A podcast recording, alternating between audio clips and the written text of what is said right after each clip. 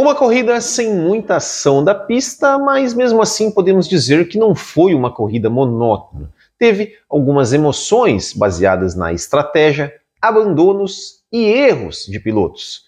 Pilotos que frequentemente são destaques, dessa vez decepcionaram. E pilotos que frequentemente decepcionam, dessa vez se destacaram. Apenas a Fórmula 1 e a FIA que continuam mantendo o padrão de sempre deixar a gente decepcionado. E os destaques do GP de Singapura é o nosso vídeo de hoje.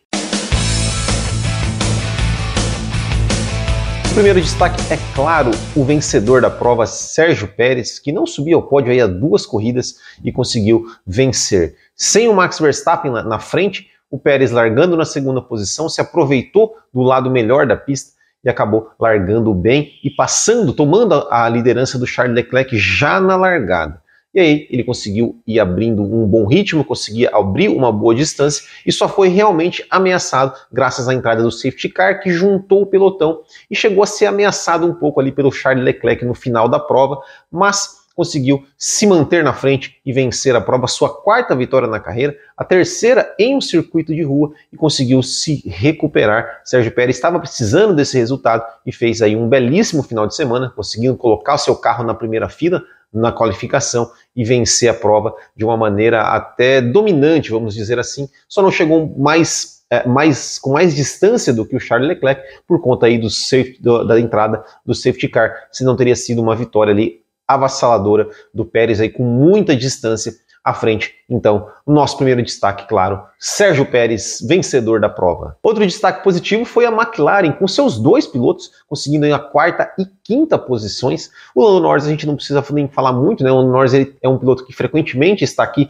como nossos destaques positivos. Mais uma vez conseguiu aí um bom, uma, boa, uma boa performance e um bom resultado conseguindo aí uma ótima quarta posição. E dessa vez quem surpreendeu foi Daniel Ricardo. Daniel Ricardo que teve mais uma qualificação muito ruim, largando lá para trás, na 16 posição, mas conseguiu aí ser muito, se dar bem por conta aí das, como eu falei no começo, né, estratégias, uh, erros e abandonos e principalmente o safety car e conseguiu aí chegar numa excelente quinta posição, melhor resultado do Daniel Ricardo na temporada e conseguiu o que fez com que os dois carros da McLaren pontuando bem, conseguiu aí retomar a quarta posição no campeonato de construtores no lugar da Alpine. Importante salientar que esse resultado do Daniel Ricardo, é claro, foi claro, por conta da sua pilotagem, mas também tem um detalhe importante, que até vou comentar depois ali, eu vou falar do nosso próximo destaque, né, que são as Aston Martin, mas o Daniel Ricciardo conseguiu dar esse salto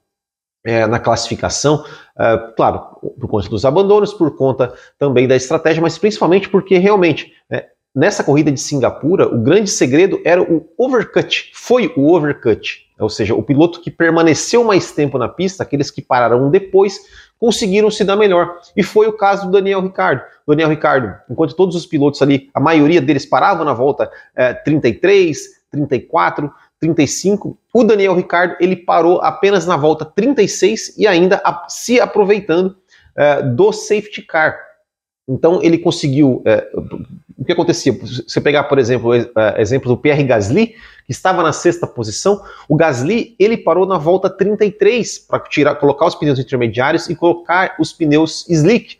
E ele foi lá para trás. Por quê? Quando você colocava o pneu, o pneu slick, por mais que a pista já estivesse secando, estivesse seca, né, que proporciona, proporcionava a possibilidade de colocar um pneu de pista seca, esse pneu, além de é, é, digamos assim, ter ainda alguns trechos com, com pista que, está, que estava úmido, esse pneu demorava mais para aquecer demorava mais para aquecer, então nas, nas, primeiras voltas desse pneu, desse pneu slick, ele não tinha um rendimento tão bom quanto já tinha um pneu intermediário usado. Então quem parou antes se deu mal, né? ou seja, o, o undercut, quem tentou fazer um undercut ou quem parou antes se deu mal, e quem se deu melhor foi aqueles que fizeram o overcut, que ficaram mais tempo na pista. Foi o caso do Daniel Ricardo e ele ainda teve e contou aí com a sorte de entrar o safety car bem no momento em que né, em que né, o pessoal já, já, tinha parado, entrou o safety car, ou seja, os, aqueles que estavam com pneu de pista seca uh, ficaram ainda, ainda num ritmo mais lento ainda, né, ou seja, demoraram mais, menos, mais tempo para aquecer o pneu, e o Daniel Ricciardo conseguiu ali uma parada, uma parada grátis, vamos dizer assim, e conseguiu aí alavancar até a sexta posição, mas claro, resultado excelente para o Daniel Ricciardo, melhor da temporada, não se, não se sabe ainda qual será o futuro do, do Daniel Ricciardo, uh, mas conseguiu aí um bom resultado. Né, eu acho que estava tava precisando disso e conseguiu uma sexta posição excelente, então destaque para McLaren. E o terceiro e último destaque positivo, não temos muitos destaques positivos hoje, são os carros da Aston Martin, né, que conseguiu também pontuar com os dois carros. O Lance Stroll foi um desses, né, que que acabou sendo beneficiado também por essa questão do overcut, né? O Stroll ele parou uma volta depois do Sebastian Vettel, então o Stroll parou na volta 35, ele estava atrás do Vettel, né? O Vettel estava na frente, então o Vettel parou primeiro, o Vettel parou na volta 34, o Stroll estava atrás dele, quando o Stroll parou, o, o, Stroll conseguiu voltar à frente do Sebastian Vettel, porque como eu falei, né? O ritmo uh, para quem tinha recém colocado o pneu slick não era tão forte quanto o ritmo de quem estava ainda com o pneu intermediário usado. Então, o Stroll conseguiu ganhar a posição do Sebastian Vettel nessa, nessa, outra, nessa, nessa parada e conseguiu aí uma excelente sexta posição. O Sebastian Vettel conseguiu uma ótima oitava posição também, como eu falei, tava, é, os, o Vettel que fez uma largada sensacional, vale muito a pena ver a onboard da largada do Vettel, ele conseguiu ganhar várias posições, porque tinha ido mal na qualificação, Uh, então o Stroll mais uma vez largou na frente do Vettel, mas o Vettel conseguiu fazer uma largada, conseguiu já recuperar a posição em relação ao Lance Stroll já na largada. E estava fazendo uma boa corrida, andando num bom ritmo. E acho que teve um, um bom momento na corrida que foi quando ele estava ali segurando tanto o Lewis Hamilton quanto o Max Verstappen. Ele conseguiu segurar o Hamilton aí por um bom tempo e acabou sendo ultrapassado pelo Max Verstappen na última volta. Ele também conseguiu segurar o Verstappen por um, por um, tempo, mas na última volta o Verstappen conseguiu fazer a ultrapassagem e jogou o Vettel para a oitava posição. Bom resultado para a Aston Martin, que pontuou com os dois carros e pulou da nona posição no Campeonato de Construtores para a sétima colocação. E antes de falar das decepções, é só lembrar que este vídeo aqui é um oferecimento da loja do Botequim GP, onde você encontra camisetas como essa que eu estou usando, entre tantas outras. Para acessar é só clicar no card aqui em cima ou então digitar botequimgp.com br. E se você gosta de andar de kart, você tem dois, dois, dois convites para você. Participar da Copa Botequim GP, aqui em Santa Catarina, no Beto Carreiro, última etapa agora no dia 8 de outubro. E se você está em São Paulo, procure Oscarteiro, oscarteiro.com.br. Procura lá meu amigo Ricardo Banniman, que com certeza ele vai ter ali uma categoria que você vai, vai poder se encaixar para você acelerar lá em São Paulo com Oscarteiro. Começando então com as decepções dessa corrida, e a primeira decepção é a Red Bull. Estou falando da qualificação, porque a Red Bull calculou errado o consumo de combustível do Max Verstappen e deixou o Max Verstappen sem a sua última tentativa no quali, o que acabou ocasionando aí uma largada apenas na oitava posição. Um erro que a Red Bull dificilmente. A Red Bull é uma equipe que trabalha tanto assim, quase próximo à perfeição cometeu um erro como esse, Max Verstappen foi obrigado a abortar a sua última volta, porque senão não ia ter combustível suficiente para fazer a inspeção pós-corrida, o que geraria uma desclassificação e o Verstappen largaria lá atrás.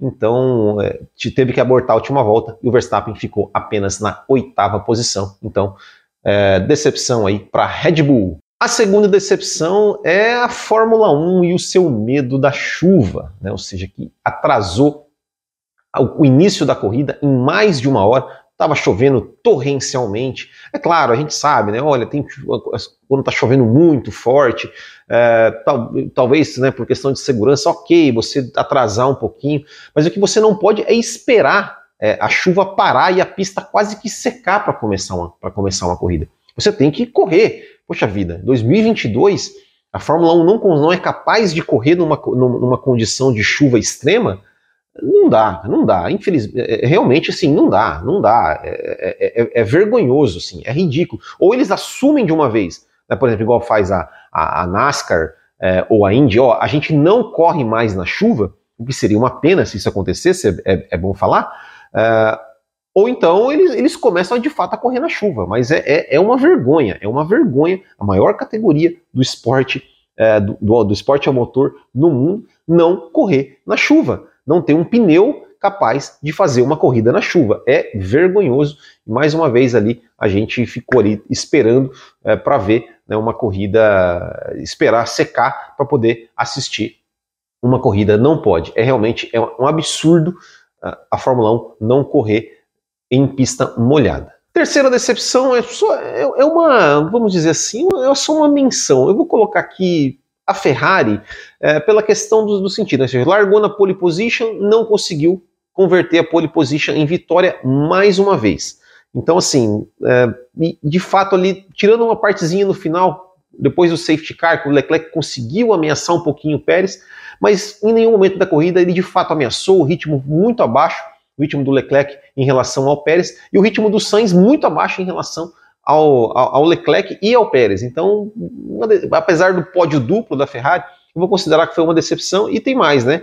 o, pit stop do Leclerc, mais um erro de pit stop da Ferrari. A Ferrari atrasou ali o pit stop do Leclerc, então vou colocar a Ferrari também como decepção desta corrida.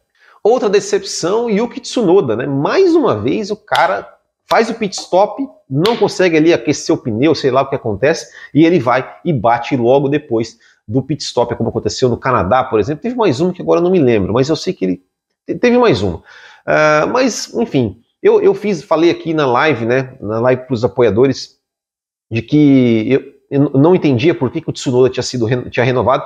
Claro, do ponto de vista técnico, sabemos, tem a questão da Honda, tem a questão, do, né, enfim. Mas apenas analisando a questão tecnicamente dele como piloto, é, não dá. O Tsunoda é fraco, ele é fraco, ele é um piloto fraco. Ele é um piloto fraco. Para mim, assim, já teve a chance que mereceu, mereceu. Já são duas temporadas, não mostrou, não mostrou nada, não mostrou nada assim que, nossa, que enche os olhos é, para continuar na Fórmula 1. Então, assim, para mim, o Tsunoda já deu o que tinha que dar, mas infelizmente vai ficar mais um ano, quem sabe, né? Não sei, de repente ele, ano que vem, ele brilhe e calhe a minha boca, mas o, do desempenho que ele mostrou do ano passado até hoje na Fórmula 1, realmente, para mim, ó, já deu, já está na hora, já, já tinha que dar, passar a vez aí e não e não continuar na Fórmula 1. E mais uma corrida, mais uma vez ele decepciona, mais uma vez ele abandona por um erro dele. Outra decepção também, a, as Alpine. Uh, eu vou falar só do Ocon na, na, qualificação, né? O Ocon ficou no Q1 na qualificação, estava reclamando de problemas de freio, uh, mas ficou no Q1, largou lá para trás. Uh, e as Alpines na corrida, e os dois carros abandonaram, os dois carros quebraram, né, foram, do, foram, dois abandonos por quebra. Então a Alpine, que já né, uh, teve problema de freio com o Ocon no sábado, que custou uma boa posição de largada para o Ocon, e os dois carros quebrarem no domingo, é, realmente não, não, não pode, né? Uma equipe que estava ali brigando para ser a quarta força da Fórmula 1, Uh, não pode quebrar os dois carros, né? Assim, no, mesmo, mesmo final de semana saiu zerado, enquanto a McLaren ali pontuou bem. Então a Alpine caiu para a quinta posição no campeonato. Eu, se eu for, apostar, eu acho que a Alpine vai recuperar essa, essa quarta posição aí já, na, já em Suzuka, porque uh, né, os, os, os, seus dois pilotos, o, o, carro está bom, os seus dois pilotos estão, estão performando bem, uh, enquanto a McLaren tem só por mais que o Ricardo tenha ido bem nessa corrida, talvez tenha sido um ponto fora da curva. Vamos ver se o Ricardo, de repente, né, se adaptou ao carro e consiga aí, pelo menos, ficar próximo do Norris, ou se vai voltar ao normal lá de né, o Norris chegando na zona de pontuação e o Ricardo lá para trás.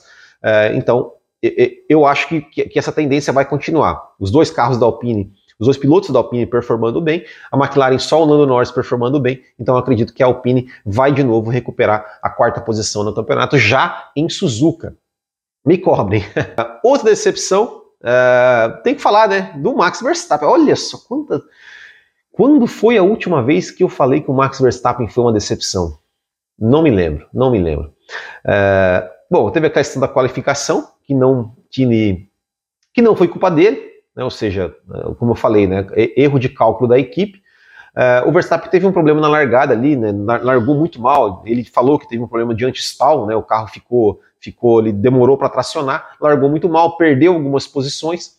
É, é uma pista que era complicada ultrapassar, ele conseguiu fazer algumas ultrapassagens, mas aí quando ele foi fazer a ultrapassagem do, do Lando Norris, acabou cometendo um erro né, que custou aí a ele, que acabou com o pneu, é, com o pneu slick que ele tinha recém trocado, né, então o Verstappen ele parou na volta 35, e aí ele é, cometeu o erro ali com, em relação ao Norris, teve que parar de novo né, na volta 40, ou seja, cinco voltas depois, para botar um, botou um pneu macio, é, e, enfim, né, acabou aí custando, custando a sua, a sua corrida, custando uma posição mais acima, uh, e no final ele conseguiu fazer ultrapassagem sobre o Sebastian Vettel, conseguiu aí chegar na sétima posição, mas convenhamos, né, muito abaixo para quem, quem a gente imaginava, né, que o Verstappen que né, largou de décimo ganha, largou de décimo quarto e ganha, largou de não sei o que e ganha, a gente ficou mal acostumado com, com o Verstappen nesse desempenho, dessa vez poderia sim ter chegado um pouco mais à frente, poderia, por exemplo, quem sabe ter, ter, ter, ter, ter passado o Norris, ele poderia, quem sabe, ter chegado ali até brigado com o Carlos Sainz, quem sabe, é, mas acabou apenas na sétima posição. Uh, mesmo assim, pode ser campeão já em Suzuka, basta vencer em Suzuka que ele é campeão, não precisa de nenhum resultado, mas para ele, ele não vai conseguir aí bater o recorde de vitórias seguidas do Sebastian Vettel, o recorde de nove vitórias seguidas, não é possível mais bater nesse ano, mas ele ainda pode bater uh, o recorde de 13 vitórias em uma única temporada, que são do Sebastian Vettel e do Michael Schumacher. Vamos aguardar aí ver se Max Verstappen consegue garantir o título já em Suzuka. Eu acho que ele vai, meu palpite é que ele vai conseguir, mas foi, mas foi uma corrida decepcionante para o Max Verstappen, sem sombra de dúvida. Outra decepção, outra decepção, eu acho que as duas Mercedes, né, as Mer a Mercedes que chegou ali como, não, essa é a corrida que a gente vai ganhar, essa é a corrida que a gente vai, nossas simulações estão aí mostrando que a gente vai ganhar. Uh, na, na qualificação, o Russell acabou ficando no Q2, então não foi legal para ele. O Hamilton conseguiu aí largar, teve uma boa posição de largada, largando na terceira posição, mas perdeu logo a terceira posição para o Carlos Sainz, e aí o Hamilton cometeu ali dois erros, né? O primeiro é, que ele acabou batendo sozinho, né? acabou batendo sozinho e, enfim, né? deu o bico do carro e tudo mais. É, teve que trocar o bico e então perdeu mais tempo no pit stop e depois cometeu um, um outro erro também quando ele estava tentando passar o Sebastian Vettel que o, custou aí a posição dele é, em relação ao Max Verstappen. Conseguiu aí uma, apenas a nona posição. Então, né, o Hamilton pediu desculpa para a equipe e tal, né, é, que, que o erro dele, o Hamilton até chegou a reclamar da equipe no começo da corrida, falando que os pneus, uh, os, reclamando dos pneus, vocês têm que me ouvir mais, né, porque não eram esses pneus. Uh, eu não sei exatamente o que o Hamilton estava querendo dizer, porque todo mundo largou com o pneu intermediário. Talvez o que o Hamilton tenha uh, não sei, talvez largado, largar com um pneu, um pneu intermediário usado ao invés de novo, né, como fizeram, por exemplo, o, o, Gasly e o Tsunoda, foram os únicos que largaram com pneus intermediários usados, todo mundo usou, largou com pneu intermediário novo, é, então não sei exatamente sobre o que o Hamilton estava falando quando ele, quando ele reclamou do pneu no começo da corrida, eu acho que largar de slick não, não seria o caso. Largar com pneu de chuva também não seria o caso. Então, a única, a única coisa que eu vejo é que ele estava querendo, de repente, largar com o pneu intermediário usado. Não sei, mas é, é um palpite, confesso que eu procurei, não achei essa informação, uh, mas o Hamilton errou, né, fez, fez aí, teve um, errou duas vezes, então aí foi decepcionante. E o Russell também, né, o Russell que era o cara, o senhor consistência, o cara que uh, sempre vinha bem, sempre vinha na, na, na, ali no, no, no top 5, na qualificação já, teve, já, já não foi bem, saiu no Q2, e na corrida né, foi o primeiro a arriscar um pneu slick na volta 21, é, muito cedo, se mostrou uma aposta errada, mas ok, estava lá atrás. É, tentou, ok, mas foi lá para trás, mas um erro também ali em, em relação ao Mick Schumacher, né, um, um, toque com o Mick Schumacher que acabou estragando a corrida do Mick Schumacher e a do Lúcio, né, que para mim totalmente culpa do, do, do George Russell ter, ter, ele que botou o carro ali para cima do Mick Schumacher. Então, final de semana péssimo da Mercedes, é, marcando apenas dois pontos com o Lewis Hamilton, numa corrida que eles chegaram ali e disseram que era a, a, a, melhor chance de conquistar uma vitória na temporada. É, e eu, deixa eu até colocar um detalhe aqui. Bom, vou falar depois sobre isso. Uh, eu acho que a última decepção, assim, não é decepção no sentido, nunca a gente espera alguma coisa, mas acho que a gente tem que falar, né, do Latifi, né, cara, o que que é isso, cara, o que que ele fez ali com o coitado do Guanizou? É, é, pô, cara, fechou o cara, ah, não vi. Porra, bicho, como é que você não vê o cara ali, meu? ainda bem que vai sair, ainda bem que vai sair, mas, olha, francamente, né, francamente, fazendo muita hora extra na Fórmula 1 Latifi, que é cada vez mais absurdo. A última decepção selecionei aqui é, é, para os comissários, né? É, primeiro, assim, eu, queria entender por que, que o Magnussen toma bandeira preta e laranja e por que, que o Hamilton não toma. O que, o que, que diferencia né, a asa do, do, do, do Magnussen solta e, e mandar bandeira preta e laranja aquela bandeira que manda o cara ir para o box quando o carro está com algum problema, oferece algum risco. E o Hamilton não foi, não foi mandado a bandeira preta e laranja. Não entendi, gostaria, gostaria de saber. Uh, e agora, porra, esse negócio de investigar depois da corrida uh, o lance do Sérgio Pérez, né, o Sérgio Pérez ali, porque ele estava sendo investigado porque você precisa manter uma distância de 10 carros ali atrás do safety car e o Pérez estava deixou uma distância um pouco maior atrás do safety car e isso não pode. Estava uh, sendo investigado. Meu Deus, por que investigar depois da corrida? A sorte da FIA é que o Pérez conseguiu abrir, conseguiu esticar e abrir uh, um tempo maior de 5 segundos.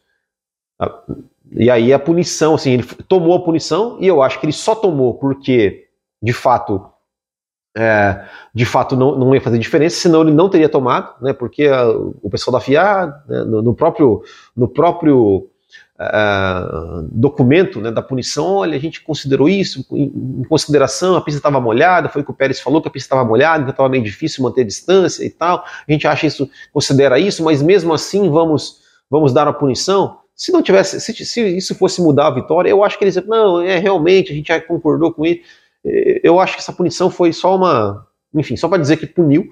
Né? É por isso que eu acho ridículo esse negócio de, primeiro, punição de 5 segundos.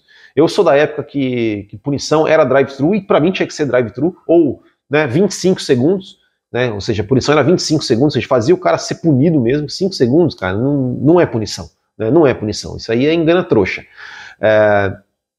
E, e segundo, cara, por que, por que dar essa punição investigação após a corrida. Meu Deus, cara, é, é, é a vitória. É, é a vitória.